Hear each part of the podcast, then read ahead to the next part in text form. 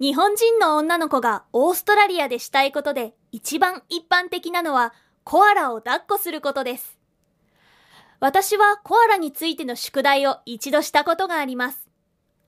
コアラが可愛くないことに気づきました。漫画のコアラは可愛いですが、実物のコアラは本当に怖い顔をしています。彼らはとても長い爪があり、怒った小さな顔をしています。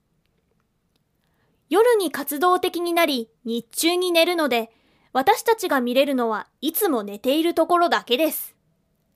これはつまんないです。私はカンガルーを抱っこする方がいいです。彼らの方がもっとフレンドリーだし楽しいです。The most common thing that Japanese girls want to do in Australia is hug a koala. I once did a school assignment about koalas. I realized that koalas are not cute. Cartoon koalas are cute, but real ones are really scary looking. They have really long claws and angry little faces. They are active at night and sleep during the day, so we can only ever see them asleep. That's boring.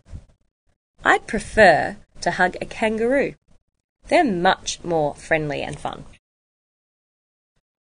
The most common thing Japanese girls want to do in Australia is hug a koala. I once did a school assignment about koalas. I realized that koalas are not cute. Cartoon koalas are cute, but real ones are really scary looking. They have really long claws and angry little faces. They're active at night and sleep during the day, so we can only ever see them asleep. That's boring. I'd prefer to hug a kangaroo. They're much more friendly and fun.